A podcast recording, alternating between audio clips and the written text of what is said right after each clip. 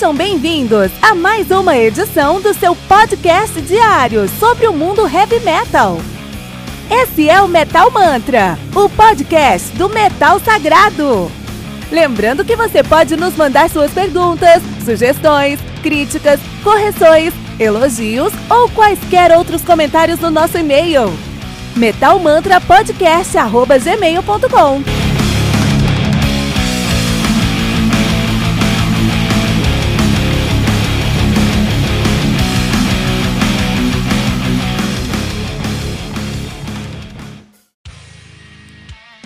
In the Woods, com seu álbum Seize the Day, lançado no dia 23 de novembro de 2018 pela Debenur Morty Productions. Esse álbum conta aí com 8 faixas, totalizando 53 minutos e 52 segundos e 32 segundos de play. In the Woods, é uma banda de Christiansen na Noruega, eles fazem um black metal com elementos de avant-garde e progressive heavy metal também.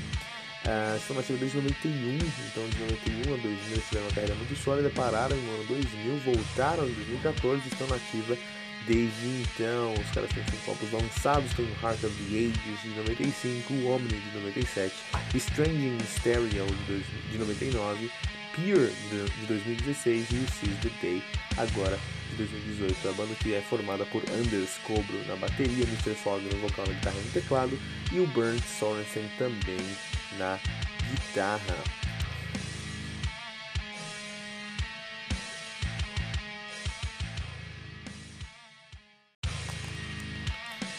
In the Woods com Seize the Day, né? Então esse álbum aqui que é de uma banda que eu não conhecia, eu conheci essa banda para esse review aqui no Metal Forge e eu fiquei muito feliz de conhecer essa banda porque tem elementos muito interessantes dentro desse som aqui. Então, primeiramente, os caras vieram de um, de um hiato bem grande, os caras ficaram aí de 2000 a 2016 sem lançar nada, até sem tocar juntos, né? Sem fazer show nem nada disso.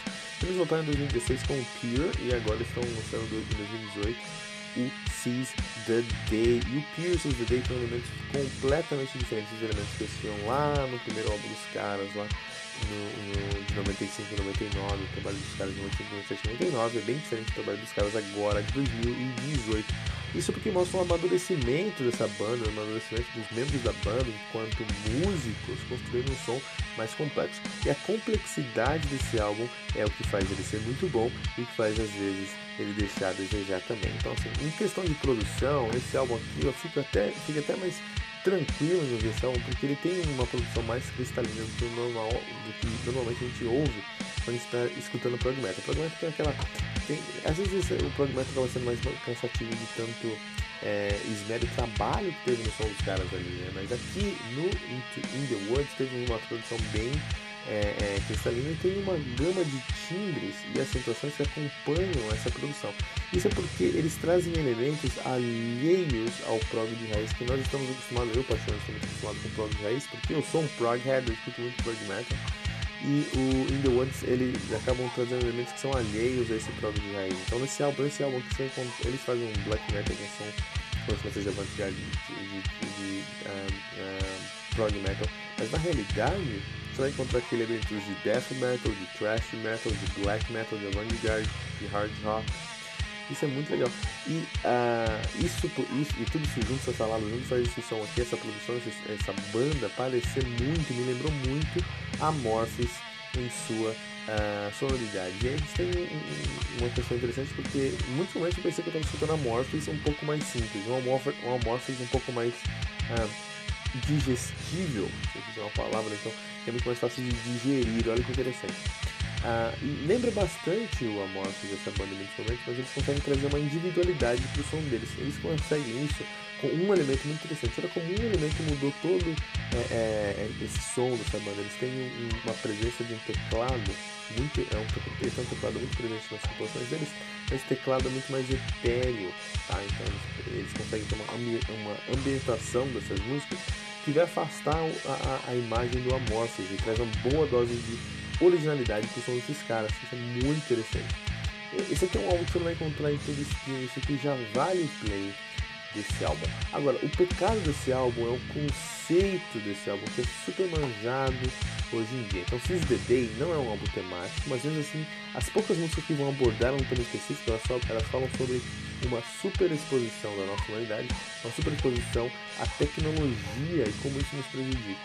Sabe? Se a gente chutar uma árvore agora, no caminho para casa, a gente vai, vai cair sete álbuns na nossa cabeça e todos eles vão falar exatamente sobre esse tema. A gente pode falar aqui sobre o, o, o último álbum do Camelot, fala sobre isso, o último álbum do Haken fala sobre isso, a gente pode enumerar diversas bandas aqui que falam sobre esse som aqui, sobre essa, esse, esse tema, né? Então assim, estamos em 2018, estamos que é, tem que mudar esse disco, tem que mudar essa conversa, até porque eu acho que a internet chegou para ficar. Eu acho que a gente falar mal dela não vai ajudar, né?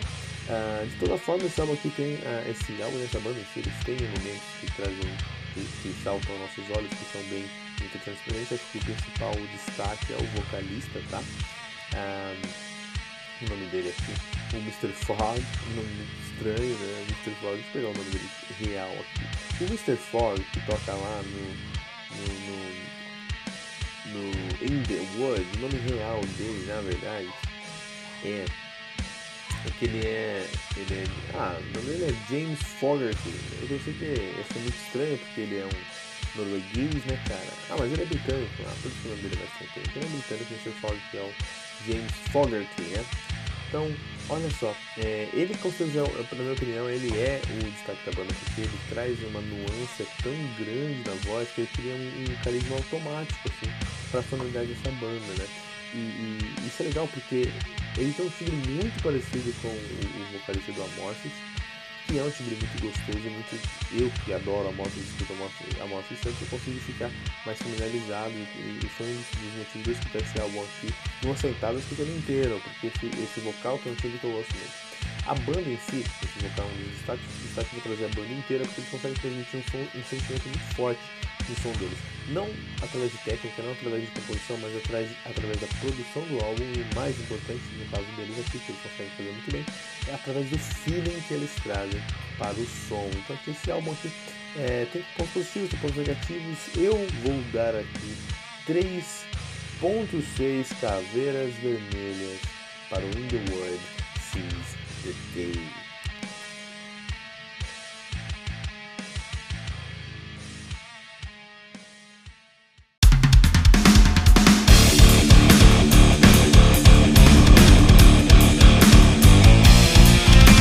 Você ouviu mais uma edição Metal Mantra, o podcast do Metal Sagrado.